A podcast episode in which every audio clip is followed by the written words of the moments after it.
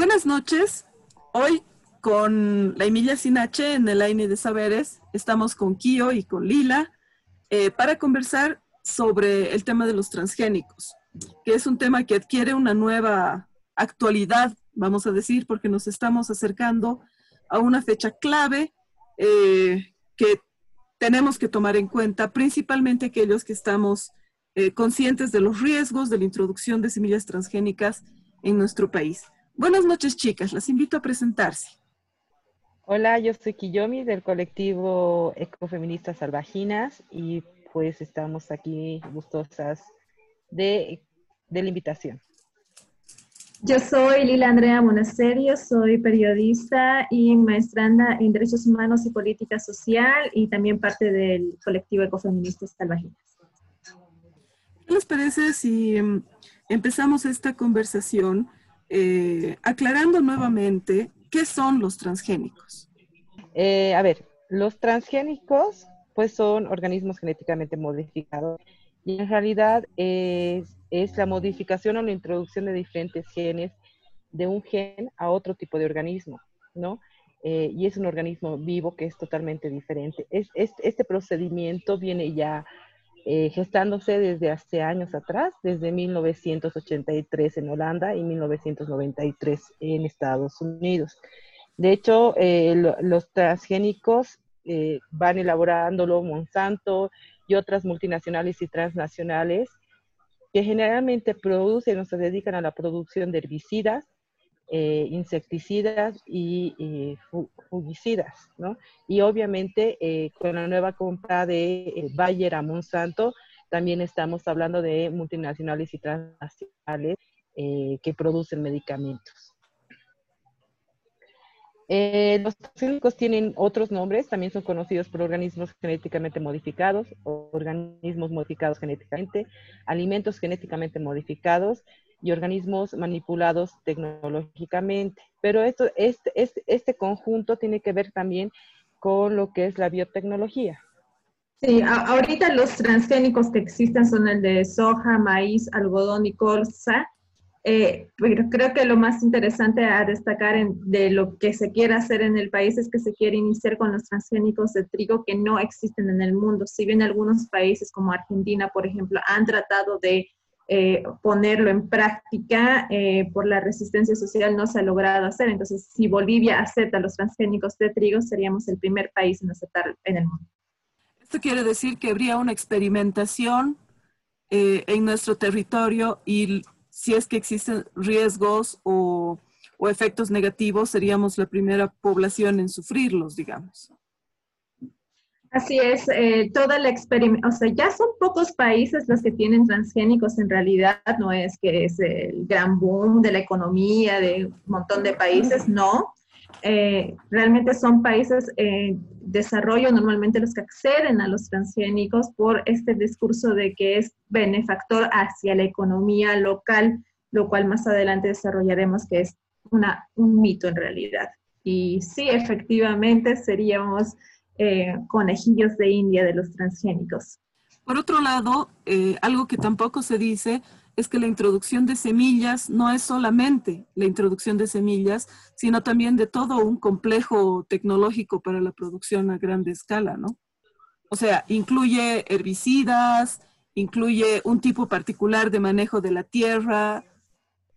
Claro, los transgénicos eh, que se quieren meter vienen ligados directamente con el glifosato, el Roundup, que sería el veneno que utiliza el glifosato. Entonces vienen así casaditos y no se, y el uno depende del otro. Sin eso no podría existir. En realidad lo que nos están vendiendo con los transgénicos es el veneno, que eso es lo que da eh, el dinero, por así decirlo. De hecho, es importante mencionar también, o sea, que, que las semillas transgénicas vienen con este paquetazo que viene con el tema de los herbicidas, ¿no? Es lo que ya la eh, estaba explicando, pero que también está ligado justamente a que estas empresas transnacionales y multinacionales quieren gestar más o menos o acaparar todo el, eh, todo el mercado sobre el tema de las patentes de los transgénicos como tal. y de hecho eh, se produce porque según ellos favorece, o bueno, favorece a la venta de sus propios agroquímicos y además generan eh, semillas que son patentadas solamente para usos o, con el uso de que estas transnacionales puedan vender a los pequeños productores o, o, generar un nuevo modelo económico, ¿no? De hecho, cuando hablamos de transgénicos, estamos hablando de un, un, un, orden y un modelo económico hegemónico a favor de las transnacionales que, que, cada vez van integrándose al tipo de la renta agraria, por lo menos de nuestro país, que no necesariamente tiene que adquirir eh, la titularidad del, de, la, tierra o del territorio, pero sí empiezan a adquirir los beneficios de la renta agraria, ¿no? Y ese es un problema latente porque estamos hablando de, eh, una política pública, de una política económica del país. De hecho, también es importante entender que los transgénicos es, un modelo tecnológico que está basado también en, gestar semillas estériles que no pueden producir otro tipo de semillas y semillas que si, producen otro tipo de semillas también necesitan un, químico extra o otro paquete de químico que hace que éstas se puedan eh, que recién puedan tener nuevas semillas e incluso, digamos, es, eh, es, un, es, un, modelo de experimentar no solamente con la tierra, sino con la producción alimentaria y obviamente con la alimentación y el cuerpo de cada uno de nosotros, ¿no? Eh, y, y, eh, y, esta experimentación de, de, de cómo se, de, de, la siembra de los transgénicos también abre a experimentar con nuevos modelos de mercados, ¿no? Eh, y especialmente esto se lo hace en países de tercer mundo como nuestro, ¿no? donde las políticas son flexibles, donde no hay un control ambiental, socioambiental, eh, económico, cultural, eh, que favorezca o haga que se respeten los derechos humanos ¿no? de, los sectores específicamente más vulnerados.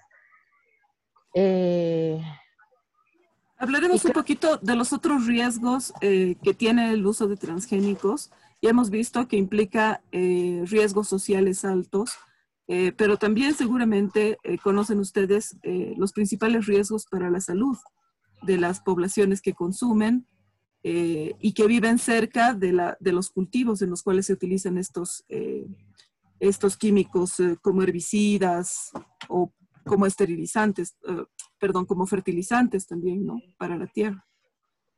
Efectivamente, existe un documental bastante interesante de Pino Solanas en Argentina que se llama Vieja a los pueblos fumigados, en el que toca de manera directa cómo es que los territorios que están cerca de los campos de, eh, donde se utiliza glifosato están siendo afectados eh, porque son escuelas rurales, ¿no? Los niños, son, hay muchos niños, niñas, y eh, los avionetas pasan con este veneno y los intoxican. O sea, como el veneno va para las plantas, pero también llega a la gente. Entonces, hay una cierta cantidad de gente que ha, adquirido cáncer debido a la contaminación y el tóxico que, se, que ha ingresado, no solamente por lo que estaba consumiendo de manera tan directa, sino porque le afectaba directamente. De hecho, hay un juicio eh, en el que Monsanto eh, internacional, en el que Monsanto ya perdió porque se, eh, dio toda la evidencia de que eran sus productos los que están provocando cáncer a la gente. Entonces, si estos, si estos químicos, si este veneno está produciendo cáncer por estar expuestos a ellos, ¿cómo será consumirlos? ¿No? Entonces, hay que haber más investigación respecto a eso que se están haciendo. De hecho, hay más de mil investigaciones independientes que hablan sobre cómo el glifosato está eh, perjudicando la salud, no solamente de, la manera del cáncer, sino, por ejemplo, los nutrientes, ¿no? Entonces, estamos hablando de, eh, derecho a la alimentación, un artículo básico de los derechos humanos, ¿no? Entonces, los, alimentos que tenemos que consumir tienen que tener nutrientes, pero estos transgénicos no tienen nutrientes o los que tienen se van deteriorando y lo peor es que cuando se, que se expanden a territorios que no están determinados para estos porque pueden hacerlo, ¿no? Es como que vuelan en el campo, eh, pueden contagiar esto, este ADN alterado en las otras plantas que sí, sí están con nutrientes y todo eso. Entonces, esto hace que se vaya debilitando la planta natural a causa de, la planta transgénica. Y eso hace que no, tengamos cada vez menos nutrientes. Y sin nutrientes no tenemos una buena alimentación, ¿no? También me parece que hay una cuestión cultural, ¿no? Porque tenemos nosotros una serie de semillas eh, que han sido, entre comillas, genéticamente modificadas, pero tradicionalmente, por ejemplo, la semilla de quinoa o las semillas de maíz o de papa, que han sufrido modificaciones eh, a base de experimentaciones desde la época prehispánica. Entonces ya estaríamos hablando de una biotecnología tradicional, si, me permiten inventar el término, eh, que estaría siendo invalidada, si, si, quieren, a través de la introducción de, de estas semillas transgénicas, ¿no? De, de, hecho, por ejemplo, ahí hay un error, porque no se trata, o sea, la, la modificación del, de, eh, o el mejoramiento de las semillas que se lo hacía de manera tradicional es totalmente diferente, porque ahora se usa lo que es eh, biotecnología basada en ingeniería genética. Y esta ingeniería genética, ¿qué es lo que hace? ¿No? Entra al, al organismo, ¿no? A un organismo X, abre, corta y busca un gen que eh, para experimentar si hace que el, eh, no sé, pues el organismo sea más fuerte o no, o sea más resistente a qué, ¿no? Y entonces empiezan a experimentar. Pero para hacer esto también lo, llevan a un laboratorio y para empezar a, experimentar para que éste se multiplique. Y estas multiplicaciones recién se lo, se lo, se lo lleva al otro eh, organismo eh, receptor, que es como lo llaman, ¿no? O sea, el organismo receptor. Entonces, de hecho, es la modificación genética de, un, de, una, de una especie a otra, ¿no? Eh, y el mejoramiento se trata de mejorar eh, la misma especie con otras especies de la misma especie, ¿no? En, realidad hay toda, hay, es toda una serie de investigación genética que se hace sobre el propio ADN. Y de hecho, por ejemplo, el tema de la biotecnología o la nanotecnología, que es lo que se va aplicando, digamos, en estos casos, que además hay convenciones internacionales hablando sobre eso, e incluso el convenio de Cartagena que está siendo vulnerado, por ejemplo, ¿no? Con este tema de la introducción de eh, semillas transgénicas en el país, eh, justamente empieza a hablar esto, ¿no? O sea, hay cosas que no se puede ir más allá porque estamos hablando de un procedimiento no natural. Y de hecho, tradicionalmente, si bien había una modificación o una selección de las mejores semillas, ¿no? Para una producción, para un modelo productivo y además un, sistema alimentario tradicional, este estaba basado justamente en la selección de las mejores semillas, ¿no? Pero no, no, no tenía que ver con quitarles, ponerles eh, nuevos ADNs y modificar de un organismo a otro. De hecho, también, o sea, eh, realmente tampoco hay eh, una transparencia, o sea, no se transparenta la información sobre de qué, de, o sea, de dónde han sacado el gen para modificar esta semilla. O sea, hay que ser sinceros, no sabemos si lo ha sacado del mono, de, ah, de una vaca, ¿me entiendes? Es como un tipo de especulación, ¿no? Pero también hay, que entender que no, no, nos, o sea, no hay una transparentación o trans, no se transparenta la información sobre de dónde vienen estos productos, ¿no? Bajo qué. Ahora no nos olvidemos que eh, dentro de los impactos ambientales, o sea, dentro de los impactos de los transgénicos también hay unos impactos ambientales y que están estrechamente relacionadas con el uso específicamente de este paquetazo que viene alrededor de los transgénicos. O sea, ¿Cuál es este paquetazo? ¿no? Y, la Lila lo explicó, o sea, son, son, es el glifosato, eh, los herbicidas, los fungicidas y, y, esto que sirve para qué? Para que se mate, digamos, aquellas especies que eh, puedan hacer que la planta eh, no crezca o no, de, o no rinda la producción que debería hacer. De hecho, lo que se ha comprobado es que varios varias semillas transgénicas lo único que hacen es volverse cada vez más resistente a este paquetazo que con los que vienen vendidos, ¿no? Eh, y claro, al utilizar mayor cantidad de herbicidas, eh, glifosatos y fungicidas, también empieza a matar todo lo que es eh, la biodiversidad alrededor de. Y no solamente existe una afectación en la salud, como el tema de cánceres y otro tipo de afectaciones en la salud, que ya Lila lo mencionó por los estudios que se hacen a niveles, eh, por las investigaciones que se han hecho, sino que también eh, lo que hace es que las mismas eh, plagas generen también resistencia. De hecho, no sé si te acuerdas, hace unos años atrás, más o menos en el 2017, nosotros tuvimos, o sea, así como la gran plaga de las langostas, ¿no? ¿Y esto qué tiene que ver, no? O sea, ahí hay también impactos, o sea, de, de, cambio de, de, los sistemas, los, los, propios sistemas de vida. Y otra de las cosas que también hace el tema de eh, los transgénicos es aumentar e incrementar los... Eh, el, modelo de eh, ampliación de la frontera agrícola. ¿No? Y esta, este, este modelo de ampliación de la frontera agrícola generalmente está basado con el monocultivo. ¿Qué es lo que quieren hacer? Quieren hacer que el país pierda la diversidad y la soberanía alimentaria para gestarnos un monocultivo basado en lo que es eh, la seguridad alimentaria. De hecho, digamos, parte de eh, gestar este tema de monocultivo también viene todo un paquetazo, ¿no? Y todo un, un, o, todo un amparaje que, que va, eh, que va protegiendo por medio de normativas, ¿no? ¿Y quiénes son los que impulsan estas normativas? ¿Bajo qué modelos, no? Eh, y que, eh, si, si, si, recuerdas, y ahí Lila te va a explicar un poquito mejor, es el tema de los incendios forestales, por ejemplo, ¿no? ¿Por qué? Porque se, se promulga la ley 3973 donde da una ampliación, ¿no? A la quema de, justamente, de hectáreas, ¿no? Donde además se hace una subvención o se quita ciertos impuestos para el chaqueo, de hecho, y fomentando, digamos, a que se eh, eh, abra el tema del monocultivo, que esto está relacionado, íntegramente relacionado con el tema de los incendios. Sí, efectivamente los incendios son como eh, una de las cosas más importantes que muestran cómo se se amplía la frontera agrícola. Mucha gente se sintió mal o estuvo muy perturbada por todo esto de los incendios, pero también eh, hay que ser conscientes que esto, estos incendios no fue solamente quemar y ya, tenía su fin, ¿no? Para esos monocultivos. Eh, si bien el año pasado se quemaron más de 5 millones de hectáreas en toda Bolivia, eh, los planes son quemar 10 millones de hectáreas anuales para poder completar los, concretar los negocios, los, los tratos hechos eh, principalmente con China, que, son, que es el país que más está apuntando a hacer comprar eh, esta soya transgénica, ¿no?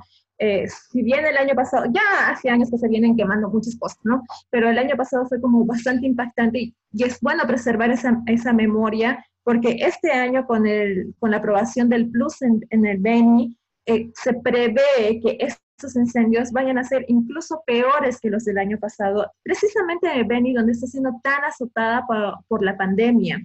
Entonces uno pensaría que la presidenta transitoria, el CEO del Beni, pues le va a poner más cariño a su tierra, pero en realidad le va a ir a quemar la casa. O sea, ya estaban en una pandemia, les va a quemar también. Entonces, eh, esto también responde al tema de que el, eh, al, agronegocio nos vende la idea de que es para una sostenibilidad económica, cosa que es un mito también, ¿no? Porque si, vos le quitas la, eh, las subvenciones estatales que hay a, los, a las gasolinas, ese tipo de cosas, no es negocio para nadie. El negocio que se genera, porque dicen, no los quieren vender así, ¿no? esto se va a poner porque después de la pandemia va a ser una crisis económica muy grave en realidad va a ser que eh, esto va a generar dinero solamente para los que están en el poder del negocio. De hecho, gente que está en su comité de bioseguridad son ministros que están relacionados al agronegocio, ¿no? Entonces, ellos solamente van a pensar en, su bolsillo y no va, va a ser ese, em, ese beneficio económico ni para el país ni para los pequeños eh, productores.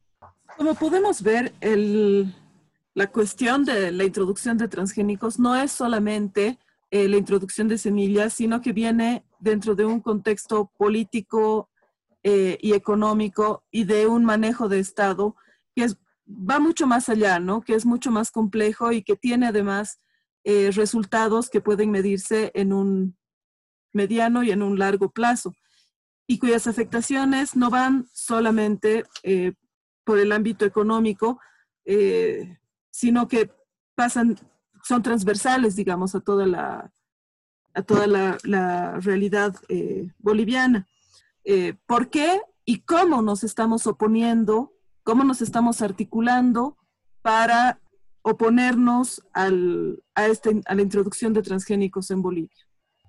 Yo solamente quiero empezar para darle la voz a Kiyomi, que ya tiene más ideas de esto, pero creo que es bueno recalcar y reconocer de que hay un cerco mediático bastante importante, no, no solamente a nivel gobierno de Bolivia, sino internacionalmente, porque todas las ideas están ligadas en los buscadores mismos de Internet, de que los transgénicos son buenos y todo lo que los ecologistas dicen está mal y hay que dudar de ellos, ¿no?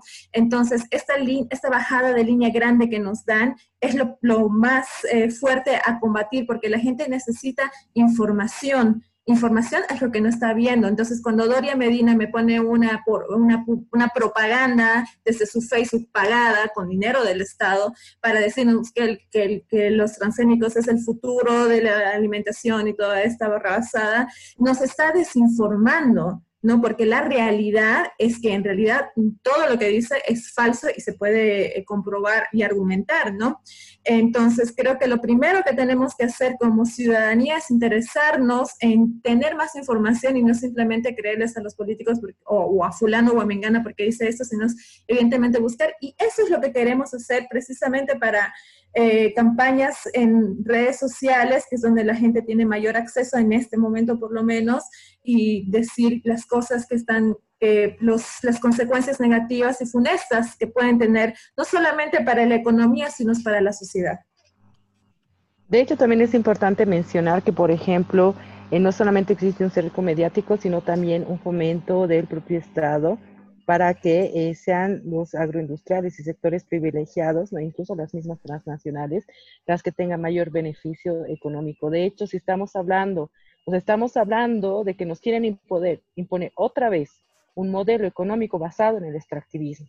¿Y esto qué genera? O sea, y, es importante recalcar, genera mayores opresiones, y no, no solamente opresiones a sectores vulnerables, comunidades campesinas, sino también a las mujeres, ¿no? Y no nos olvidemos que también genera una minimización, minimi, minimización de, eh, los, eh, de los propios, eh, del propio modelo productivo y alimentario que tenemos desde hace tiempo. No estamos hablando de una política de soberanía alimentaria versus soberanía, seguridad alimentaria.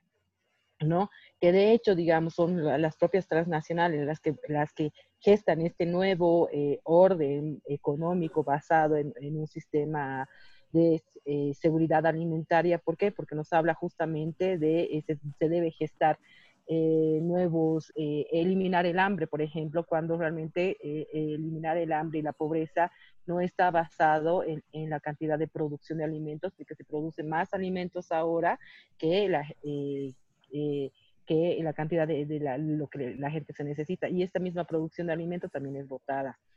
Eh, es importante recordar también que eh, parte de eh, lo que se está haciendo en Bolivia con la introducción de estos cinco nuevos tipos de semillas transgénicas, recordemos que nosotros como país vamos a ser el primer país que va a experimentar con, con semilla de trigo transgénica. De hecho, ahora nos estamos convirtiendo justamente en un país de laboratorio de investigación.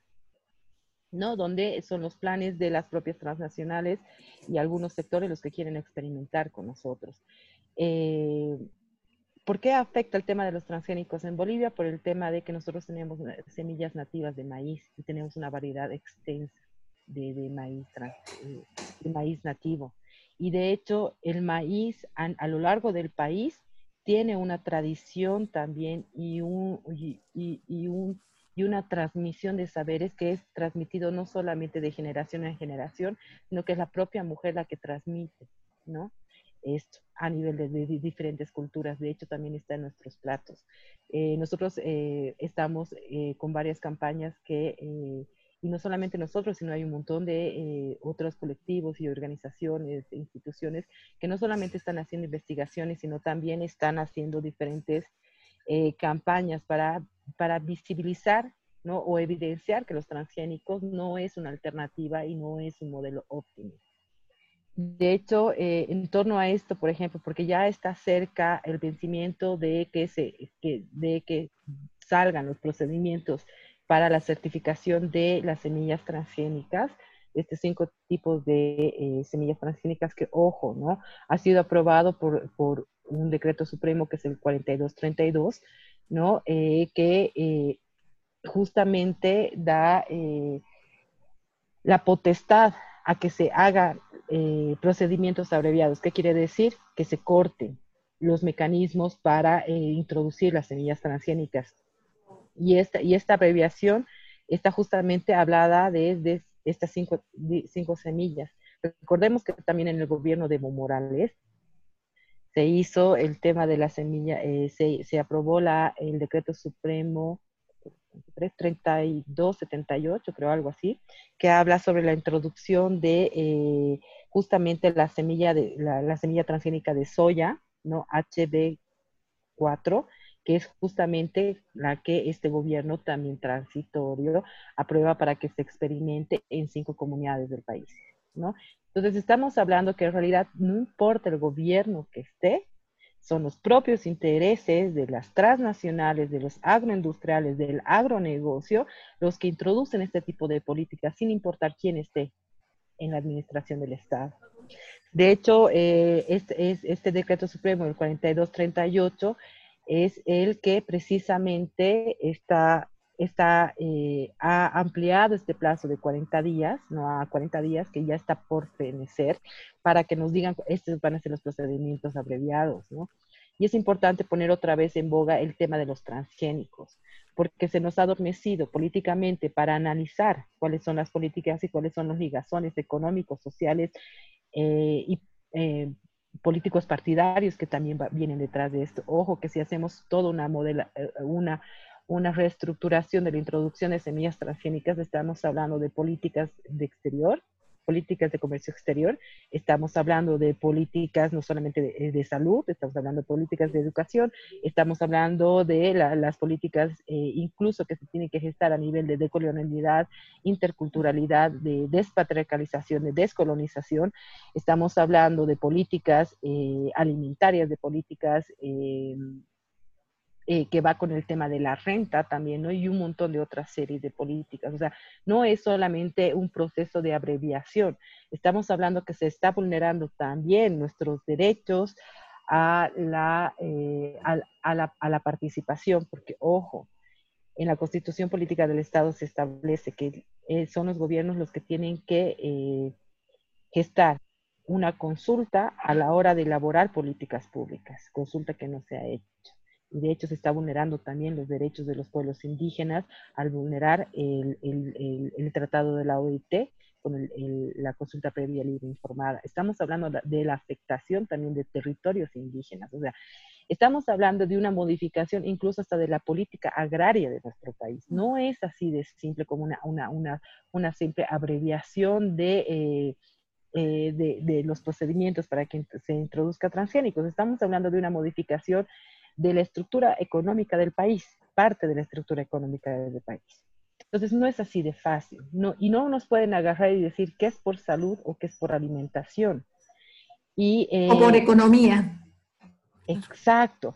Y menos agarrar y justificar, ahí Lila te, te, no, nos puede contar un poquito más, pero no, tampoco pueden agarrar y decirnos, hay que comer eh, Coca-Cola hay que tomar, o, ¿me entienden? O sea, hay que comer Doritos y Coca-Cola porque igual consumimos productos transgénicos. Claro. Si estamos en un momento de la historia boliviana que busca reforzar la salud, no podemos hacerle propaganda a productos que no son alimenticios, ¿no? O sea, no se puede negar tampoco que, que mm, estamos en, un momento de transición política y que todos los temas se están electoralizando y hay mucha discusión eh, en torno a si es realmente este el momento en el cual este tipo de decretos deberían o no deberían aprobarse. ¿no? claramente no deberían aprobarse en este momento porque es un momento transitorio. La única tarea que tenía era llamar a elecciones, ok. No se apuró, llegaron, llegó la pandemia, ok, que se encargue del tema salud, pero ya que, bueno, le tocó, pero ya a irse a estos temas de transgénicos y otras cosas, y otras, y otras medidas, porque si se fijan, eh, la página donde salen todos los decretos y leyes, hay leyes sobre el mutún en este momento, que ¿Qué tiene que ver en este momento? ¿no? Entonces, creo que el, aprovechamiento de que la pandemia nos tiene en confinamiento o como preocupados y todo esto, eh, cosa, cosa de miedo, temor, angustia, ¿no? Que también genera odio, entonces que se sirve para polarizar tanto, está siendo muy bien aprovechada por los grandes poderes del mundo. Eh, Bolivia no es la excepción para mantener a la ciudadanía que puede estar organizada en democracia y que puede ser activa para reclamar los diferentes em, retrocesos que se están dando en nuestros derechos civiles, eh, son, son vulnerados en este momento, ¿no? De, hecho, perdón, de hecho, de hecho, también es importante mencionar así, es transitorio, no es un gobierno transitorio, es un gobierno que tiene carácter excepcional, ¿no? Y el carácter excepcional no le permite justamente eh, o no debería permitirle creerse un gobierno electo para poder hacer todas las modificaciones y tratados de políticas a mediano y largo plazo. ¿Qué estamos diciendo? Lo que están haciendo con el tema de transgénicos, minería, hidrocarburos, eh, eh, e incluso el tema de, lo de la chiquitanía, el, tema de la restauración de los bosques, como ellos lo, denominan, se trata pues de una política de mediano y largo plazo, ¿no? Si bien le tocó el tema de la pandemia, pues ya atender el tema de la pandemia, ¿no? Si efectivamente hemos tenido un gobierno que, eh, una, o un anterior gobierno que sí se ha olvidado sobre el tema de la salud, y de hecho, los gobiernos siempre se olvidan del tema de la salud y educación. ¿Para qué? Para seguir oprimiendo a las poblaciones.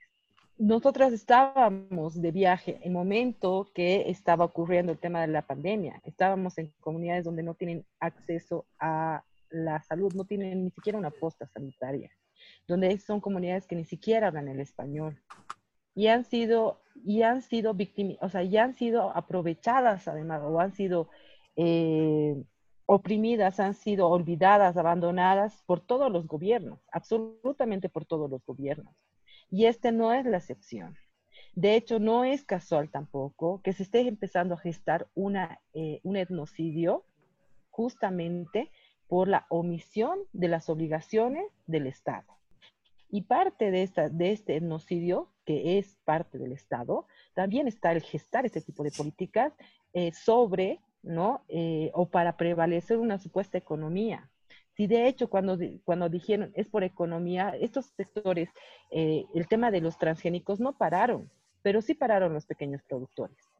Sí, sí pararon las comunidades campesinas de producir e incluso de introducir a las ciudades. ¿Para qué? Para que sean justamente los que introducen además productos transgénicos, ¿no? Que, eh, que importan estos productos, los que puedan tener mayor venta en el país. Entonces, ¿qué estamos hablando? También de un fomento económico a otros, que no está fomentando la, pequeña producción, la, producción campesina, la producción indígena, la producción familiar, e incluso tampoco la, la producción agroecológica, ¿no?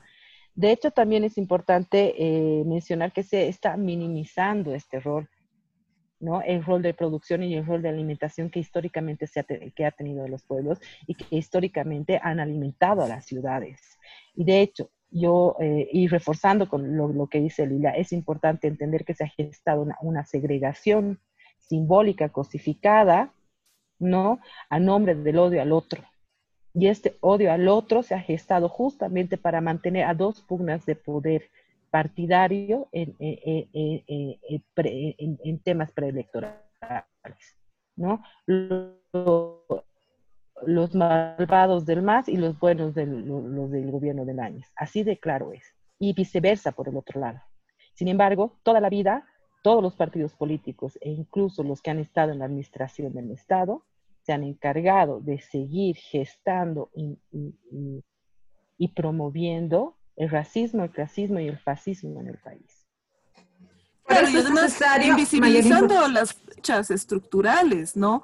Que no deberíamos olvidar, la cuestión de la violencia por, por, discriminación, por ejemplo, que se ha acentuado durante la pandemia.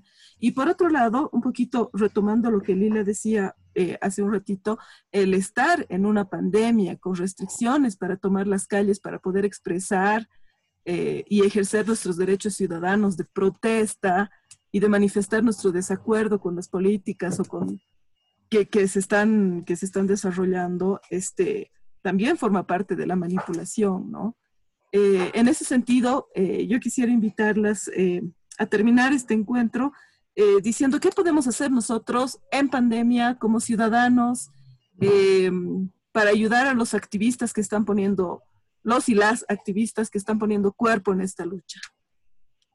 Yo diría que principalmente cuestionarse, ¿no? Creo que eh, una de las cosas que hemos olvidado mucho por panchura y porque la tenemos fácil en algunos casos, o porque simplemente no tenemos tiempo para pensar porque las urgencias económicas o, u otras son más urgentes, es cuestionarnos por qué las cosas están como están, cuestionarnos por qué tanto quiero esa Coca-Cola en mi mesa, ¿no? ¿Por qué no puedo desprenderme de ella? ¿Por qué necesito de estas cosas que en realidad no necesito, ¿no? Entonces, y eh, acercarnos a las personas expertas o a las asociaciones, organizaciones, eh, es tan fácil darle clic a algo, ¿no? En vez de estar viendo que no está mal el tiempo de ocio ni nada de eso, pero si vamos a ocupar nuestro tiempo en ver cosas, apostemos a ver también las cosas que nos informan y nos nutren de conocimiento. Entonces, creo que eh, si bien la, la, democratización de la información en este tiempo, en estos tiempos es bastante sesgada, hay